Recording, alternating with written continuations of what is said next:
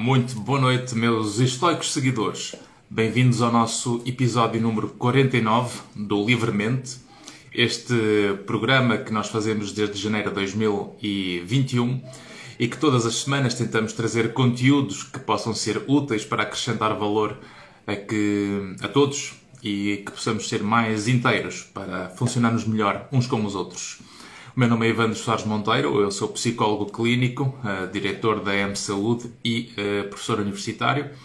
E é com muito gosto que vos recebemos neste, neste nosso episódio.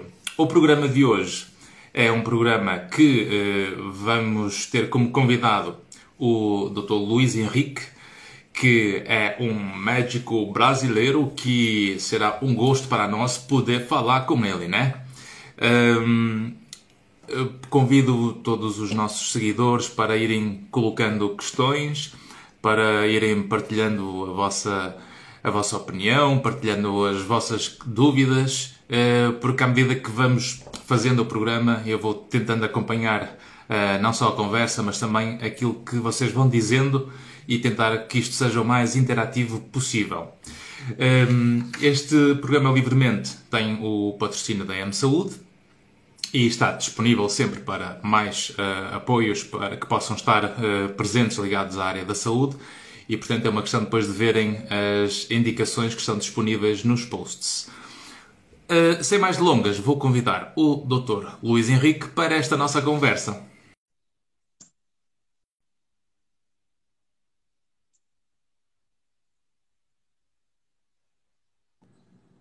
Alô, Olá, doutor Ivandro. Como um prazer está? imenso falar com vocês todos.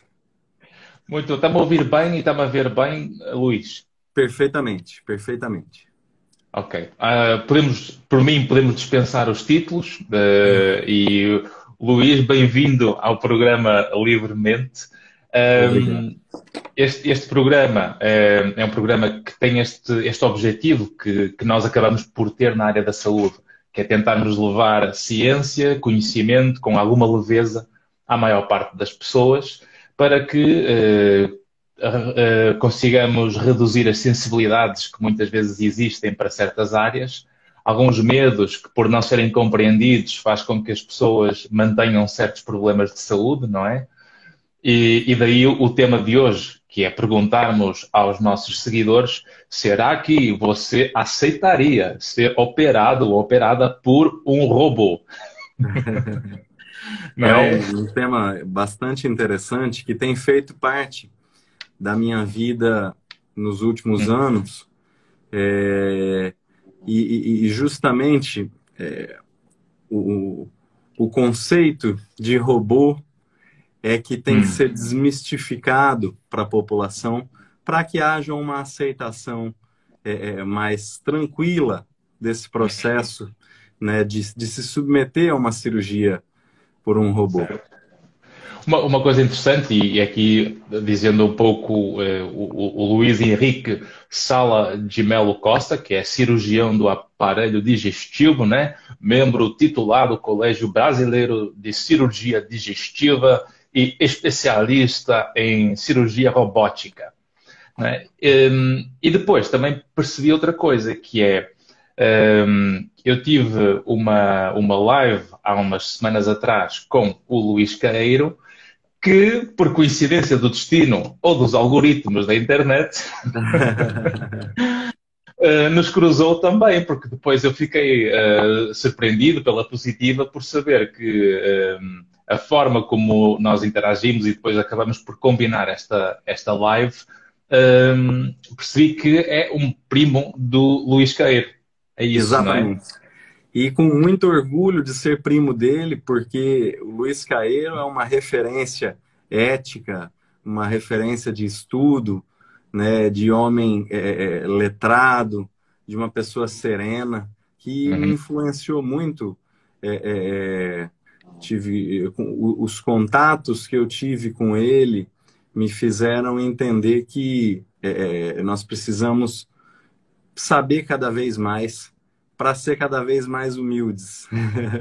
É Aliás, uma, uma, tem, eu tive já duas lives com, com uh, o professor Luís Caeiro e, e, foi sempre uma, uma conversa, uma cavaqueira uh, sem, sem estrutura. É um pouco como estas lives que nós vamos fazendo aqui e a conversa de hoje também vai seguindo um pouco esta, esta fluidez sem estrutura. E o que é certo é que conseguimos sempre ter eh, uma, uma aprendizagem e, e, e depois juntando a experiência que, que o Luís tem também, uh, acabamos sempre por ser sempre mais ricos no final uh, dessas conversas do que no início. E, portanto, acho que oh, isto faz-me lembrar uma das frases que, que eu gosto uh, na universidade onde eu, onde eu dou aulas, o Instituto de Ciências Biomédicas Abel Salazar, um, logo mal entrei na universidade, mal se entra na universidade, tem um, uma parede em que está gravado uh, no granito a frase do Abel Salazar, que era médico, pintor, escritor, uh, investigador, etc. Ele dizia uma frase que era médico que só medicina sabe, nem medicina sabe. É verdade. E, e portanto, realmente é preciso ter esta, esta, estas molduras à volta da ciência, eh, da filosofia, da, da sociologia, da política, um, ehm, da, da engenharia, da, da, biomédica, de todas esta, estas áreas. E eu fiquei muito curioso com, com estas áreas da robótica, porque quando nós ouvimos falar em, robôs, pensamos que são assim uns, uns engenheiros nerds fechados em laboratório que mandam as máquinas fazer tudo, mas, mas percebemos que o futuro, por exemplo, da área médica precisa muito, cada vez mais, e tem feito grandes avanços nestas áreas da robótica. E, portanto, o, primeiro, o, o, o, que é que, o que é que é cirurgia robótica? Acho que esta é talvez a pergunta que a maior parte das pessoas querem saber. O que é que é isto de eu fazer uma cirurgia robótica?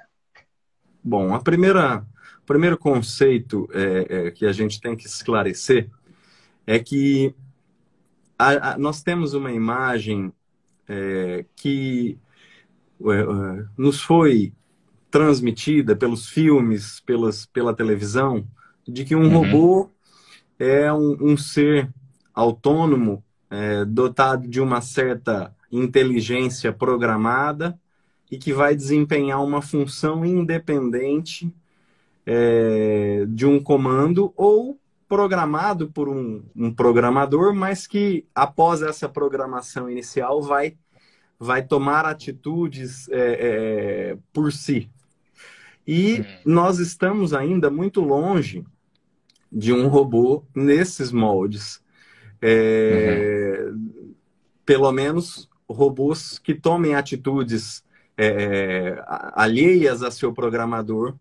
É, ainda ah, nós temos. Tipo os filmes do, do Aliens, em que era um androide que fazia a cirurgia, não é? E que tomava decisões contra o seu, o, seu macho, o seu mestre. Isso é tudo mesmo só em filme neste momento, não é? Exato. Então nós temos que entender mais o robô é, da cirurgia robótica, como hum. é, hoje nós temos, por exemplo, a, a, alguns exércitos no mundo utilizando como se fossem exoesqueletos nos soldados, para que esse soldado consiga correr mais rápido, consiga dar saltos mais, mais altos. Né? Então, nós temos que entender o robô da cirurgia robótica mais como um, um mecanismo de intensificar os sentidos humanos uhum. do que propriamente tomar atitudes fora da vontade de um cirurgião. Eu não sei se você viu aquele filme do Tom Cruise que era The Edge of Tomorrow, o futuro do amanhã, em que ele tinha realmente um exoesqueleto Isso. à volta do seu corpo e corria com aquilo e saltava paredes e, e, e ganhava uma força nunca antes vista. Portanto, é quase que uma expansão das capacidades humanas, não é? Exatamente. Está é, é, é, tá mais para que a gente tenha é, é, situações, é, capacidades mais refinadas para determinadas atitudes durante a cirurgia do que uhum. propriamente em tomar atitudes alheias à nossa vontade né? Uhum. E esse fato de tomar atitudes alheias à nossa vontade, de um, de um suposto robô, eu traço um paralelo com a aviação. Porque okay. muito se discute hoje em dia de até quando o piloto vai ser necessário em um avião, visto uhum. que o avião hoje tem programações é, extremamente é, precisas em fazer decolagens, traçar toda a rota do voo e fazer até um pouso sem quase nenhuma intervenção do piloto. É, é Mas... o piloto ser, ser o assistente. O piloto é que é o assistente e a máquina Exatamente. é a peça principal, não é? Isso. Porém, é, a todo momento nós é, vemos notícias de aviões que entraram em pane e necessitaram da influência do piloto, é, da, da, da, do discernimento né, uhum. Técnico uhum. e, e, de experiência do piloto para que essas atitudes tenham sido um sucesso. E, e como uhum. mais e mais nós temos né, pilotos é, que chegam a, a, pousar um avião em pane sem, sem que haja vítimas. Né? Então, esse mesmo uhum. paralelo, ele vai para a cirurgia. Então, nós temos o robô como uma maneira de trazer mais precisão nas incisões, nas dissecções cirúrgicas, temos o, o, robô como uma maneira de fazer que a gente faça a cirurgia sentado, né? Coisa que é extremamente importante, porque depois de um certo tempo cirúrgico, a fadiga física é um fator muito limitante. E o fato de estar sentado, operando o robô, faz com que a qualidade cirúrgica se mantenha por mais tempo. E, e isso faz lembrar outra coisa, que é, eu estou a imaginar que sendo um ser humano que está a coordenar essa cirurgia, a, a nossa, a nossa idade também vai avançando. E, e, nós sabemos que, pelo menos eu, eu, vejo essa experiência, porque sendo psicólogo clínico e fazendo psicoterapia em muitos profissionais, inclusive muitos médicos que nas fases de transição uh, sofrem bastante, porque há ali uma altura perto da reforma em que eles com os seus 60 e poucos anos, 70 e poucos anos, começam a perceber que a capacidade para a cirurgia já não é a mesma. Então eles têm que escolher abdicar uh, de fazer o ato cirúrgico e serem mais supervisores ou mentores dos novos uh, cirurgiões e se calhar uh, com a cirurgia robótica se calhar já conseguem prolongar as suas competências e as suas capacidades de cirurgia. Com certeza. Eu, eu vi várias, vários exemplos de cirurgiões. É, é, na medida que eu fui fazendo os cursos da robótica e tendo contato com cirurgiões da robótica, eu fui percebendo muitos cirurgiões que desempenhavam a cirurgia aberta, depois passaram para videolaparoscopia e já estavam no declínio da capacidade física em realizar a videolaparoscopia e que viram na robótica uma maneira de voltar com muita qualidade. E aí é, tiveram é, uma vantagem enorme até em relação aos outros, porque já tinham aquela bagagem, aquela experiência toda, e agora estavam com uma visão melhorada por conta da, da, da, visão em 3D que o robô é, propicia, né? O, o cansaço já não é mais um, um empecilho. É, o tremor das mãos já não é mais um empecilho, porque o robô ele tem a capacidade de filtrar esses tremores. Então, isso é. É, fez com que cirurgiões é, que estavam se sentindo fora do game, né? É, voltassem. É quase, não é? Portanto, seria para eu carregar aqui no botão oh, yes! yes, não é? o médico na cirurgia dizer Vem aí, chama esses estagiários aí, venham aprender alguma coisa comigo com os meus 70 anos, né? Exatamente. e a cirurgia robótica, tal qual a videolaparoscopia, Aham. ela, além de propiciar ao paciente é, uma qualidade melhor, menos trauma aos tecidos corporais, ela também uhum. faz exatamente é, isso que o senhor acabou de falar é, propicia, por ela ser inteira filmada e, e, e, transmitida nas televisões, na sala cirúrgica, todos têm acesso ao campo cirúrgico. Então, não é só na aberta, as pessoas tinham que, para enxergar a cirurgia, empurrar um pouquinho o cirurgião para cá, empurrar o auxiliar para cá, para poder olhar dentro da barriga. E E isso acabou hoje em dia. Toda a cirurgia é transmitida pela televisão, então todos têm acesso. É, o, o, o, cara que passa ali transportando uma maca para lá, ele pode dar um, um que a gente chama aqui no Brasil de um pitaco, né? Pode dar uma opiniãozinha. e, e, depois tem uma vantagem que é uh, se realmente estamos a um, uh, poder assistir mais uh, ao ato cirúrgico em si, conseguir observar mais a cirurgia, isto provavelmente também faz com que o número de, de acidentes nos primeiros atos cirúrgicos dos novos cirurgiões também seja reduzido. Porque pelo Sim. facto de eles verem melhor, faz com que aprendam de uma forma mais eficaz e cometam menos erros, principalmente quando há pouca casuística. Exatamente. O, o, é observado em vários trabalhos, conforme a cirurgia robótica vai ficando cada vez mais democratizada e mais robôs vão sendo comprados pelos hospitais, muitos trabalhos têm mostrado que a curva de aprendizado do cirurgião na robótica é extremamente mais curta do que na videolaparoscopia e do que na cirurgia aberta. Isso porque o, o, o, a maneira de se manipular o robô é muito intuitiva. E, é. inclusive. É, é um comando a... de PlayStation? Não é um comando de PlayStation. Na realidade, o comando do robô ele é como se você tivesse um joystick que okay. fica suspenso e você pega como se fosse uma pinça com as duas uhum. mãos nele. Ok. E aí existem botões aqui, aqui, e ele fica sensível a todo esse seu movimento.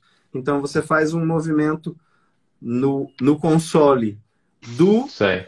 cirurgião e os braços mecânicos do robô manipulam as pinças dentro da barriga do paciente na mesma proporção. Ok. Isso quase que pareciam as pinças do, dos, dos, pauzinhos chineses, não é? Quase que isso. estar ali com para conseguir Exatamente. tocar nos sítios certos.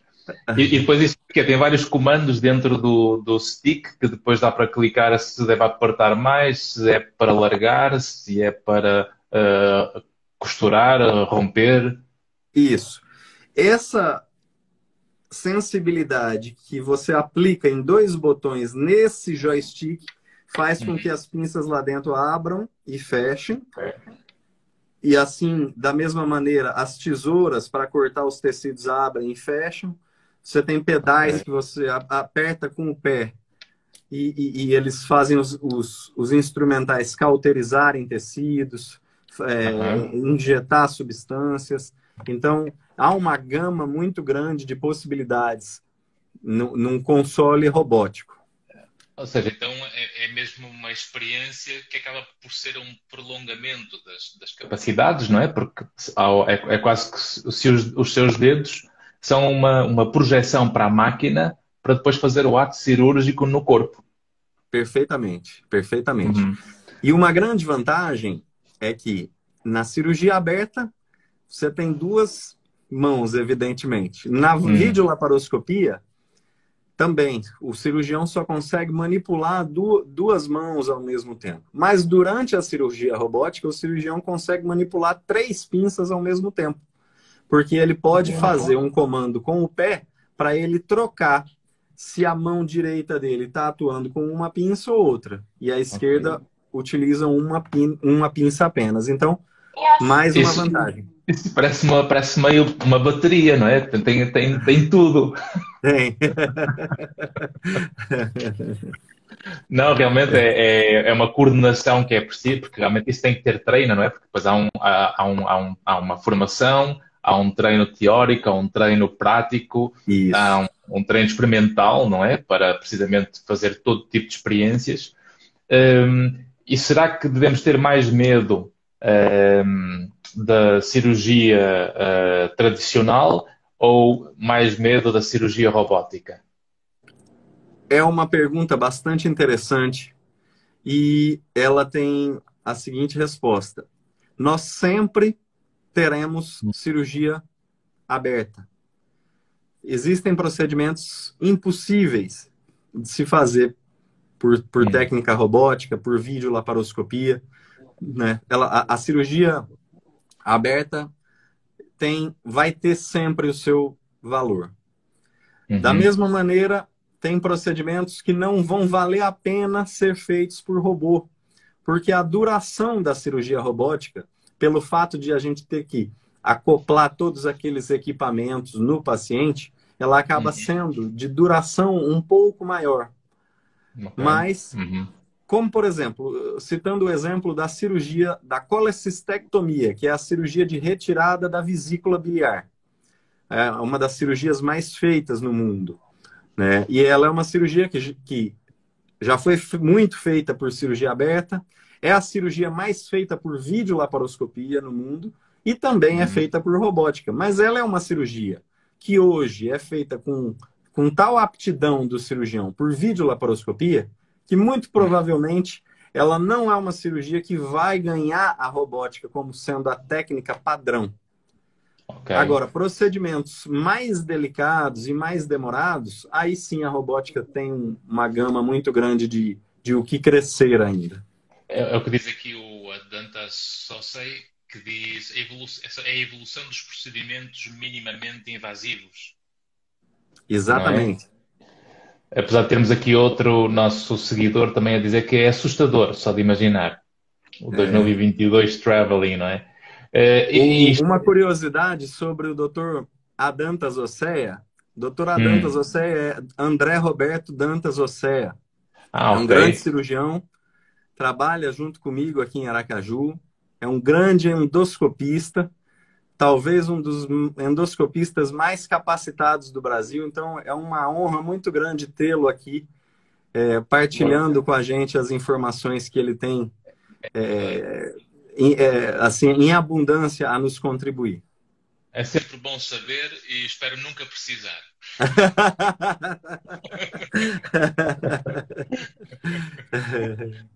Diz aqui também o AP Costa 22, mas para coordenar todas essas pinças na perfeição é preciso ter o Dr. Luiz Henrique Alguns cirurgiões, alguns cirurgiões estão com, com uma experiência vasta é, é, na técnica robótica e desempenhando muito bem. Mas eu agradeço a minha querida Ana Paula Costa, que, que sempre é, é, é, um amor meu, né? E temos aqui mais um, um, uma pergunta do Salman Boanerges a perguntar de onde vem essa técnica? Ou seja, como é que isto surgiu, há quanto tempo? Excelente, é excelente. Ah, nós, nós tínhamos é, uma, um equipamento, no final da década de 90 e início da década de 2000, um equipamento uhum. chamado é, estereotaxia. O que, que esse, esse equipamento fazia? Ele é, era utilizado para colher biópsias. Então, uhum. o paciente era deitado em uma maca e, e com um tripé existia um, um, uma pinça única acoplada a esse tripé que era guiada por coordenadas cartesianas. E essas coordenadas eram tiradas exatamente do exame de imagem do paciente, como, por exemplo, uma tomografia do crânio. E essas coordenadas eram passadas para esse equipamento e esse equipamento entrava muito precisamente com uma agulha e colhia essa biópsia dessa lesão. Uhum. Esse procedimento é, foi o desenvolvimento dele foi um ganho muito grande para essas biópsias de difícil realização. Mas uhum. começou a se ter a ideia de que esse braço, que era extremamente preciso, não tremia, né, não fazia movimentos errados, pudesse auxiliar a outros movimentos e a outros comandos. Então, essa é uma empresa chamada Intuitive Surgical, uma empresa americana, e eu acho que eles foram muito felizes no nome, porque Sim, os movimentos. Intuitivo, não é? Isso. é, é, é... Essa empresa começou a desenvolver é, vários robôs a partir uhum. de, de, de, desse equipamento de estereotaxia. E, inicialmente, um robô que ganhou um, uma certa visibilidade foi um robô utilizado pela ortopedia para fazer procedimentos minimamente invasivos no joelho. Depois disso, houve é, a criação do sistema mais moderno hoje, que é o sistema Da Vinci. É, uhum. que é justamente esse equipamento em que existe um console do cirurgião que é separado do console do paciente. Então, o paciente é colocado na maca, anestesiado, completamente é, imobilizado por efeito de medicamentos, para que não haja nenhuma uhum. movimentação. E Mas ele está consciente a... ou não está consciente? Inconsciente. É, completa... Ele está sob anestesia geral. Né? Ah, eu a pensar que já estavam só a desligar o corpo e eu ficava tipo a ir. não, não. Completamente, completamente inconsciente sob anestesia geral. Então, claro. é. É, é, nesse console do paciente, os braços robóticos são acoplados e uhum. introduzidos uhum. na cavidade abdominal do paciente ou na cavidade torácica por pequenas incisões de 1 centímetro ou 8 milímetros. Então, isso faz com que não haja grandes incisões no paciente. Depois desse ah, acoplamento... ficam aquelas pintinhas, exato. Depois ficam aquelas cicatrizes muito pequenininhas. Muito pequenininhas, exatamente. Depois desse acoplamento, o cirurgião sai do campo cirúrgico e hum. permanecem ali apenas os auxiliares da cirurgia e o instrumentador cirúrgico. Porque hum. os auxiliares vão é, é, é, manipular os braços robóticos e fazer a troca dos equipamentos usados pelo, pelos braços robóticos. Então, ele vai trocar uma pinça por uma tesoura, por um, uma pinça de cauterização, né? Hum. E o cirurgião sai do campo e ele vai até o console robótico, que uhum. tem uma parte de acoplar a face, e aí, Sai. a partir desse momento, toda a visão dentro da cavidade abdominal passa a ser em três dimensões. E okay. ele consegue ou seja, é uma combinação de, de, várias, de várias técnicas, desde a área da engenharia, a imagiologia, uh, e depois com esta, com, esta, com esta adaptação às capacidades humanas. Exatamente. É, sincronizam. Se sincronizam. Inclusive, esse uhum. robô, é, ele tem a capacidade de é, colher todos os os exames do prontuário do paciente e ficar disponíveis para que o cirurgião ali dentro desse console consiga, consiga ir, ao mesmo tempo que ele vai operando, e assistindo é. a um, o exame da tomografia, da ressonância magnética. Ou seja, nesse, nesse campo, uma, uma, isto faz lembrar uma pergunta que eh, temos também aqui algumas perguntas que fomos colocando ao longo da semana uh, mas que, que, realmente parecem ser bem interessantes, que é se o, eu, enquanto paciente, estou numa sala, sei que há aqui um conjunto de assistentes na, minha, na sala e o médico está noutra, noutra sala, um, eu, se calhar nós estamos ali um pouco um, num ambiente mais frio, mais desumano. Como, como se conseguir humanizar um, esse, esse processo cirúrgico? Ou seja, o que é que, é, o que, é que deve ser feito? Ou o, o que é que é recomendável fazer-se para não haver este, este receio de, de, da cirurgia por uma máquina, desta desumanização que é a percepção que algumas pessoas têm? É, é bom, várias questões né, nessa. E, e, primeiro de tudo, geralmente o cirurgião, por mais que ele saia daquele, daquele momento ali do campo cirúrgico, geralmente o console do cirurgião fica ainda assim dentro da mesma sala. Então fica na realidade a poucos passos ali da mesa cirúrgica. É, agora o fato da humanização desse momento, ela tem é, é, é os dois lados dessa balança. É, é claro que nós somos movidos por uma sensação humana intensa pelo uhum. fato de nós estarmos ali tentando fazer o máximo para que a gente melhore a qualidade de vida, salve uma vida, né? Para uhum. que nós estamos sim lidando com um, um, um, irmão, né? Um ser humano como nós. Mas é, esse momento de humanidade ele não pode atrapalhar naquele momento ali um desempenho técnico impecável. Então é, é, é, esse, essa balança é extremamente difícil. É... Daí que talvez importante uh, o trabalho que os psicólogos fazem para preparar a cirurgia e para o processo depois de recuperação pós-cirurgia.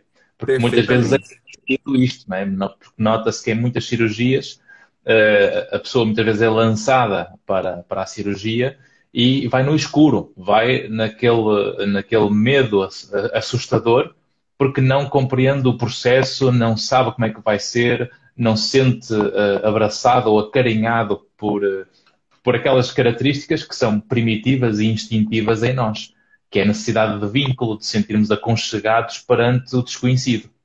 Exatamente. O contexto da multidisciplinaridade é fundamental em cirurgia. E, aliás, é fundamental em saúde. É, hoje, nós a, a, acabamos que é, colocamos o termo em medicina um pouco para um nível em que tenha que ter em saúde. Porque a saúde ela é muito mais do que medicina, ela é um contexto biopsicossocial do paciente que é, é, é, é feito é por várias áreas uhum. simultâneas, a psicologia, claro. a nutrição, a fisioterapia. Então, é, essa situação.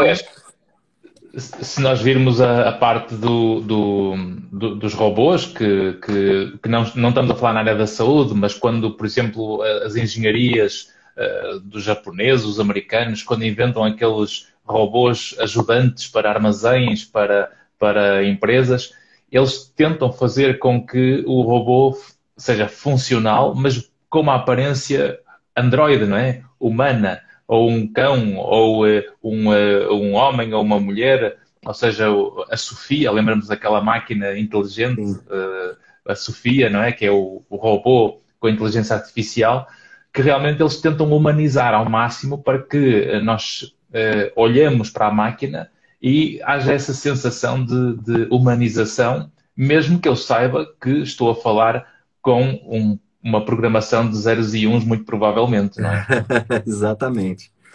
Exatamente. É, a, a, é muito difícil nós entendermos o, o, o meio termo entre tecnologia e humanidade.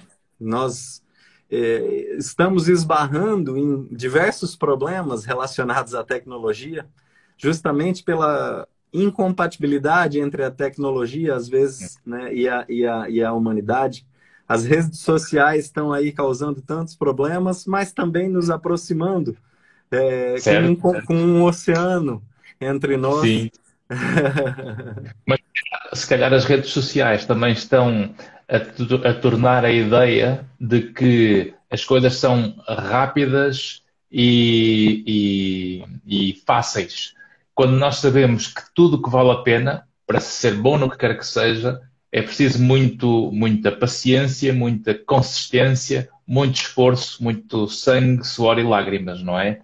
Exato. É... E eu tenho percebido que é, uma das grandes mensagens do seu programa é justamente uhum. essa. É, é, é, uhum. é, de que as coisas não vêm fáceis, mas valem a pena.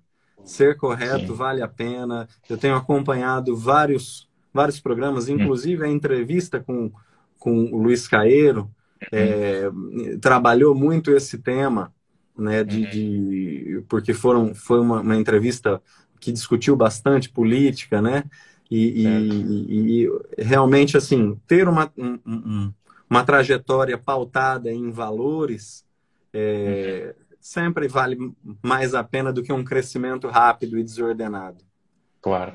Até porque quando nós vamos fazer uma cirurgia uh, uh, com, de robótica com um, um médico uh, como o Dr. Luís, eu acredito que para se fazer uma trajetória e chegar onde chegou, não foi uns cliques num ecrã de telemóvel, nem foi um, um, curso feito por correspondência, não é? tem a ver com muito, muito esforço, muito, um percurso de muita exigência, uh, muitas noites de, de, de, receio, amedrontado, preocupado, uh, muito exigente, porque não há competência sem exigência. Esta é uma das máximas que eu mais acredito, é que realmente se nós queremos ser bons em alguma coisa, nós temos que perceber que é preciso ser consistente, com ou sem vontade, não interessa a vontade, é ser consistente é e disciplinado e, e, e, exigente, não é? Porque só assim é que realmente conseguimos chegar a um ponto de alguém entregar a sua vida nas mãos de outra pessoa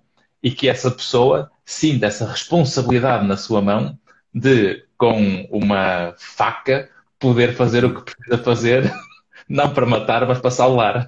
Exatamente. Exatamente. É...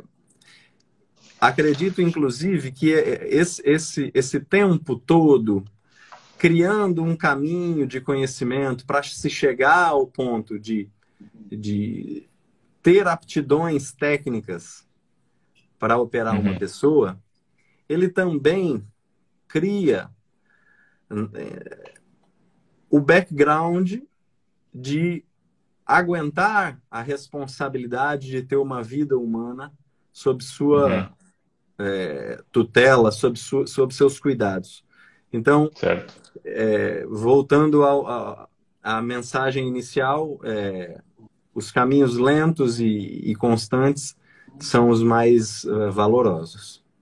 Claro. Até, até porque nós, numa fase uh, de uma doença avançada, uh, nós não queremos, nós não estamos atrás da pessoa que tem apenas um rótulo, nós estamos atrás da pessoa mais competente.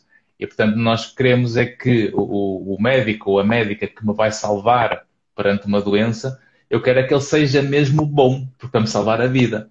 Eu, eu, não me interessa se ele é alto, se ele é baixo, se ele é azul, se ele é amarelo, se ele é preto, se ele é branco, se ele é vermelho. Uh, não me interessa nada disso. O que mais me interessa é que ele seja competente. É. E quando nós começamos a esquecer a competência na forma como funcionamos uh, para fazer evoluir as coisas e para salvar vidas ou para conseguirmos uh, levar para um mundo mais maduro e responsável, isto acaba por sempre fragilizar mais as percepções da, da, da, da responsabilidade individual de cada um, não é? Uh, até porque se nós formos mais cuidados uh, com, com, com nós mesmos, ou seja, se nós nos conhecermos o suficiente, se calhar conseguimos evitar uma série de cirurgias, provavelmente. provavelmente. provavelmente. Muitas cirurgias teriam, seriam evitadas com um autocuidado maior. Quais são as, cirurgias, quais são as doenças mais, mais uh, típicas para a cirurgia robótica uh, que, que aparecem no consultório? As cirurgias é, mais é, feitas por robótica que inclusive foram as primeiras cirurgias é, abdominais feitas por robótica, são as cirurgias de próstata, de câncer de próstata. A urologia é, é, a detentora, hoje em dia, do recorde de cirurgias robóticas realizadas. Por quê? Porque a prostatectomia, ou seja, a cirurgia de remoção da próstata por, por via robótica, é, é uma das cirurgias que mais dá diferença é, de resultados em relação a outras técnicas. Então, a robótica é fantástica para cirurgias prostáticas. Depois Isso vem as cirurgias. Faz lembrar logo a importância dos homens deixarem de ter vergonha de ir ao urologista e fazer Exatamente. É? Então, Porque, se calhar, muitas dessas cirurgias seriam evitáveis se não houvesse essa, esse receio ou essa vergonha de ir ao médico urologista. Portanto, Exatamente. Mais de 35, 40 anos, vocês façam a vossa consulta de urologia. Uh, nós não queremos tantas cirurgias à próstata. Exatamente. É, é, a prevenção ela é muito uhum. relacionada a, ao autocuidado, à, à consciência é, é, uhum. de saúde de cada indivíduo. Né? Então, muitas cirurgias teriam sido evitadas. E outras cirurgias realizadas por via robótica são as cirurgias hum. de tumores do trato gastrointestinal, então cirurgia de tumores de câncer de estômago, intestino, câncer hum. de fígado e pâncreas, né? E as cirurgias é, de doenças não oncológicas, mas realizadas são as cirurgias bariátricas, né? E as uhum. cirurgias de hérnias, é, que tem grande vantagem em se exercer a técnica robótica para essas cirurgias. É curioso ver que um, há um traço comum a todas estas doenças que depois vão parar à marquesa do Dr. Luiz para fazer essas cirurgias, uhum. que o traço comum é que muito dos, muitos dos cancros, dos problemas da próstata, dos problemas de estômago, de intestinos, etc., têm muito a ver com o estilo de vida, com a forma como a pessoa uh, sabe cuidar do seu estilo de vida e que sabe gerir os seus problemas, os seus stresses, a sua qualidade alimentar, uh, a sua atividade física, uh, os ritmos de sono. Portanto, há uma série de, como falou há pouco, dessa, dessa saúde preventiva, de comportamentos de saúde preventiva, que se nós conseguirmos levar a população e as pessoas a ficarem mais informadas e mais responsáveis por, por... Essa é a grande vantagem da informação, é que nós ao darmos informação, a pessoa passa a saber. E a partir do momento que eu passo a saber, eu já não tenho desculpas para tirar a culpa. Portanto, eu já tenho a responsabilidade. E, portanto, se nós conseguimos apelar e passar esta mensagem da importância das pessoas uh, zelarem pela sua saúde com uma preocupação com uh, as suas consultas regulares e os check-ups regulares, uma qualidade alimentar saudável, uma atividade física regular e ter pessoas de qualidade à volta, porque geralmente muitos dos problemas que levam a esvaziar o frigorífico têm a ver com a qualidade das pessoas que estão à nossa volta. Se calhar, eu, se calhar não vamos engordando ou não vamos eh, quase que sendo levados pelos problemas que a vida vai dando, ao ponto de desenvolvermos doenças e depois andamos atrás de um tratamento ou de uma, de uma, de uma salvação uh, uh, médica, quando muito disso também pode, ser, pode ter a ver com toda esta envolvência invisível, não é? Não, não, é invisível. Toda esta envolvência de comportamentos e de realidades em que as pessoas mergulham. Uh, e, portanto, se, se nestas doenças as pessoas estando informadas, se perceberem que é preciso fazer um controle da doença, não só com a consulta, como com os exames complementares para evitar a cirurgia, a cirurgia geralmente já tem a ver com uma intervenção já de, de mais tardia, de última né? linha, não é? Isso. Porque, porque enquanto médico cirurgião tem que escolher uh, a relação entre o, o, o, risco e o benefício da cirurgia. Isso também deve ser um momento de responsabilidade muito grande na mão do médico. Muito, principalmente em pacientes idosos. É, muitas vezes o, o tratamento melhor é o não tratamento.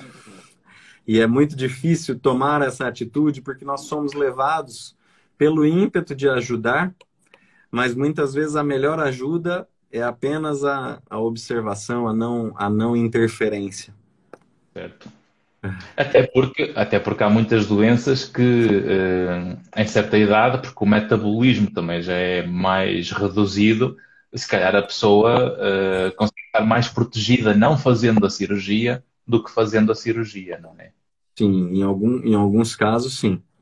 É, foi muito importante é, essa, é, é, isso que, que você mencionou, é, do, do, do, sentido de a influência do, das amizades, do contexto em que a pessoa vive, porque é, nós vemos uma, uma pandemia de obesidade.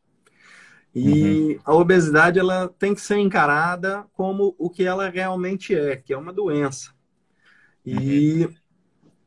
a, a, obesidade ela está muito relacionada a grupos de risco. Então, já é sabido que famílias com um obeso têm mais tendência a ter outros obesos. Amigos de obesos geralmente são obesos. Então, é, essas influências têm que ser contagiantes, tem que ser a, a, influência em saúde tem que ser contagiante a ponto de atingir os grupos de risco. E, e esse aspecto é, é, importante até porque uh, quando se fala em obesidade e porque também acabamos por ver por causa das redes sociais esta separação, quase que esta fragmentação entre aquilo que é eh, saudável e patológico daquilo que é normal ou anormal. Ou seja, socialmente nós falamos em algo que é normal ou anormal, mas clinicamente falando, na área da saúde falamos em algo saudável ou patológico. E quase que vemos hoje em dia uma, uma aceitação incondicional das coisas, portanto, há, há, ser obeso, nós temos que aceitar as pessoas como elas são. E... e nós não nos podemos esquecer que a obesidade é doença, não é para aceitar de uma forma incondicional. Exatamente. Apesar de, de todo esse contexto cultural, né, é, é, eu acho que a influência que nós temos que ter contra a obesidade é, uhum. não pode ser contaminada pelo fato de é, se dizer que não está aceitando o outro indivíduo por ele ser obeso. Não é isso. É, pelo, é, é justamente livrar esse indivíduo dessa doença que é a obesidade. Todo, né, todo mundo é gordo, não há problema, isso é normal. é. E não podemos normalizar isto, porque as pessoas têm que ser de facto exigentes, não é? Aliás, morre-se mais cedo, porque a obesidade sabemos que acelera o processo de envelhecimento, Sim. acelera o processo de doenças uh, uh, cardiológicas. Exatamente, não é? Portanto, não podemos deixar passar esta mensagem, uh, de, deixar de deixar passar esta mensagem que obesidade é doença, obesidade não é saudável, não é para, ter, não é para termos uma aceitação incondicional da obesidade. Portanto, as pessoas não devem é procurar ajuda, não é? E por mais que é, a pessoa diga, muitas pessoas obesas digam, ah, mas eu sou um gordinho saudável, eu sou gordo, mas eu tenho meus exames normais, eu tenho a minha pressão normal.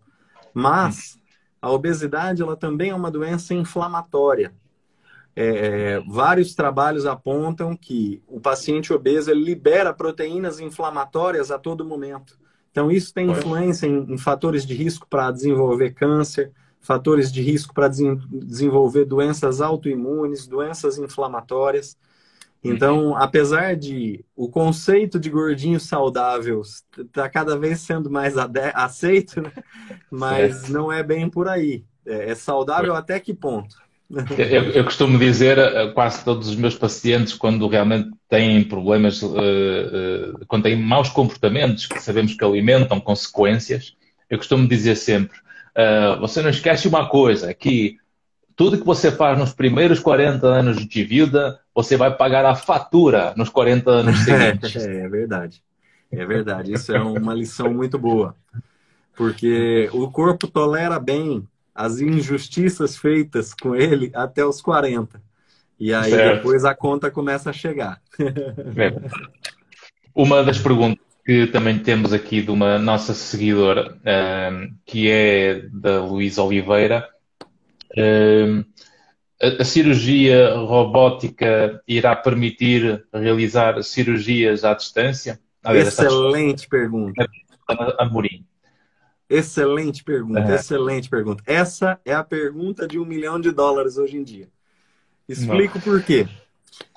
É, uma... uma cirurgia robótica já foi realizada em Genebra com o paciente nos Estados Unidos.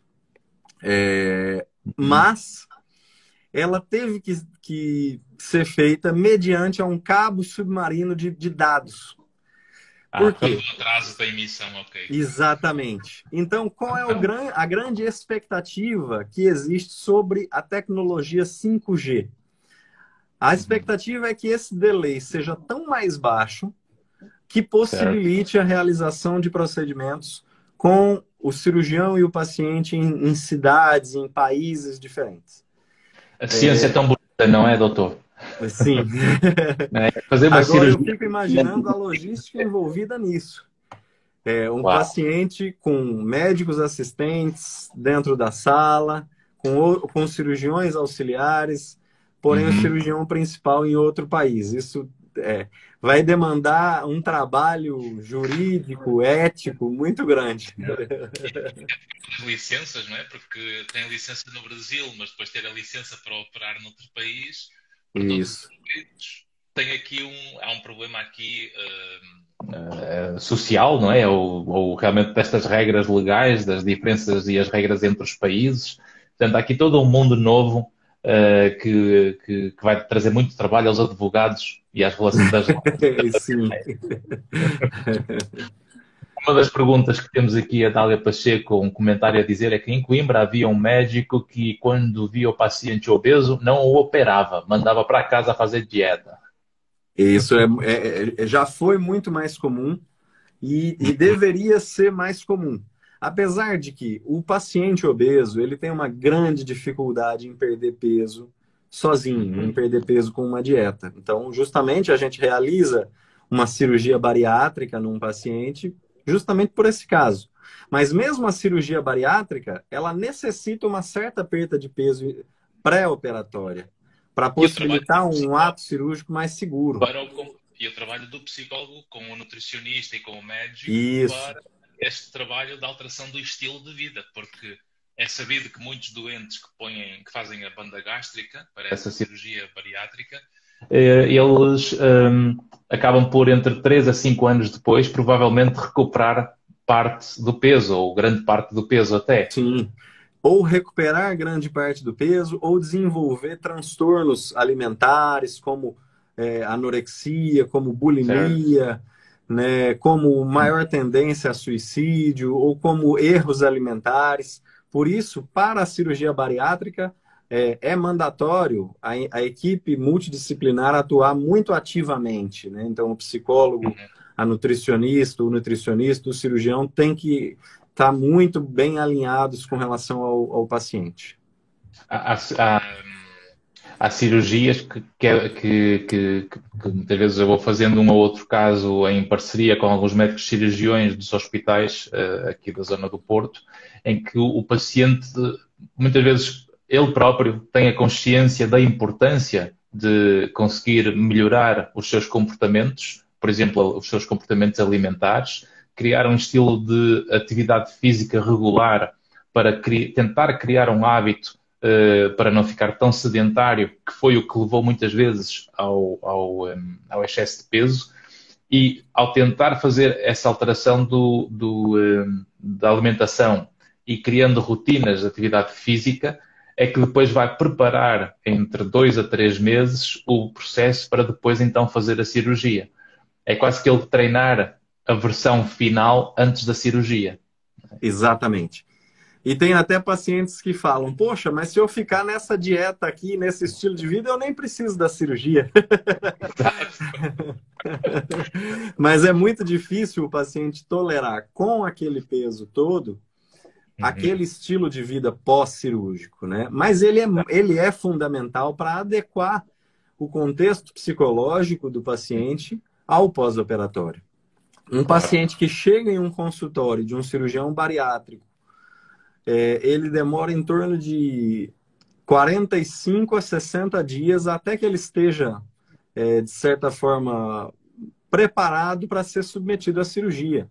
Múltiplas, é. múltiplas atendimentos psicológicos, múltiplas consultas a, a nutricionista, realização de exames pré-operatórios. Então, realmente, é, não é uma coisa a se fazer a toque de caixa, né? Assim, é, com é rapidez. A comunicação, não é? A própria comunicação com o paciente, porque um... nós temos estilos de personalidade que uh, uh, vai ouvir de maneira diferente uh, aquilo que é dito. E, portanto, há pacientes que funcionam com informação mais dura e mais direta, e há outros que ficam mais vulneráveis com essa informação. E, portanto, se vamos dizer, oh, você vem cá, seu gordo, vem aí, você vai ser operado, vai ter essa banha toda aí, não, não pode ser, né? mas há outros que isso já funciona. E por isso é que quando o, o, o próprio paciente se conhece uh, uh, e nós conhecemos com esse perfil na equipa clínica qual o perfil da personalidade do paciente, se calhar esse paciente vai ter melhor prognóstico no pós-operatório, porque a linguagem é, é, é uniforme entre toda a equipa. Exatamente essa, é, é, é, essa, essa maneira otimizada de, de se comunicar com o paciente, ela já tem que estar muito bem alinhada no pré-operatório para que tudo corra uhum. bem no pós. Certo. Portanto, hum, eu acho que aqui as perguntas que tenho hum, já estão escarificadas, portanto, era aqui, temos aqui uma do Marco Soares a dizer que uh, porque é que temos medo de ser operados por uma máquina? Já tocamos aqui, mas o que é que acha, doutor? Por que é que temos medo de ser operados com uma máquina? Acho que é, temos medo de, de ser operados por uma máquina, por um cirurgião com as mãos é, sem nenhum tipo de aparelho. É, nós temos medo. A, a, cirurgia é um momento extremamente difícil na vida de uma pessoa. É se entregar é, tu, desprovido de qualquer tipo de defesa nas mãos de outra pessoa. É estar imóvel, anestesiado, ligado a um equipamento para auxiliar na respiração e torcer uhum. para acordar e estar tudo muito melhor do que estava antes. Então, é, é um certo. momento que ninguém consegue se adaptar. Então, temos medo. Uhum. Temos medo, sim, mas o conhecimento do que vai acontecer e do que, e do que nós vamos passar e do nível de dor que, que vamos ter e quem vai estar do nosso lado assim que nós precisarmos Cá depois está. da cirurgia? Conhecimento, exigência e competência. É? Exatamente. E é por isso que confiamos, não é? Portanto, há que louvar uh, uh, uh, o assumir da responsabilidade que médicos como o Dr. Luís assumem nesse processo de querer que as pessoas se entreguem, entreguem a sua vida para um bloco operatório, para fazerem uma cirurgia. E é precisamente porque nós sabemos e confiamos nessa competência que nós nos entregamos para que a nossa vida seja salva ou seja melhorada, não é? E, e, isso é o que faz a nossa evolução social, a nossa evolução uh, uh, profissional inclusiva, porque é essa casuística que também faz melhorar. Uh, diz aqui um seguidor, tenho medo, mas confio no meu cirurgião. Luiz Henrique, você é o melhor. Muito obrigado, meu amigo. É o Yuri Amorim. Exatamente, né? E, portanto, o, o nosso tempo voou, uh, já são 11 horas. Foi uma, agradável, foi uma conversa muito agradável. Eu quero Eu agradecer. Gostei muito. esta, esta, nossa, esta nossa conversa. Foi uma conversa fluida. Os nossos seguidores também, uh, também participaram com várias questões, uh, quer antes ao longo da semana, quer durante a live. Temos aqui outra vez a Pai Costa a dizer é um orgulho uh, por ter estes dois Luíses na minha vida, Luís Caeiro e Luís Henrique Melo Costa. Obrigado, minha querida Paula. Eu quero muito, é, ainda esse ano, poder estar aí pessoalmente com vocês. É. Vir cá, tem que vir cá, porque Portugal, e agora felizmente com o fim da pandemia, vamos poder voltar a, às, às, viagens e podemos realmente ter outra vez a nossa, a nossa vida de volta, não é? Uh, ainda temos aqui o comentário uh, da Priscila, doutor Luiz, anjo de Deus em minha vida, o medo da cirurgia foi superado. obrigado, muito obrigado, Priscila. Obrigado, Olá, Melo Costa, parabéns aos debatedores. Ok, muito obrigado.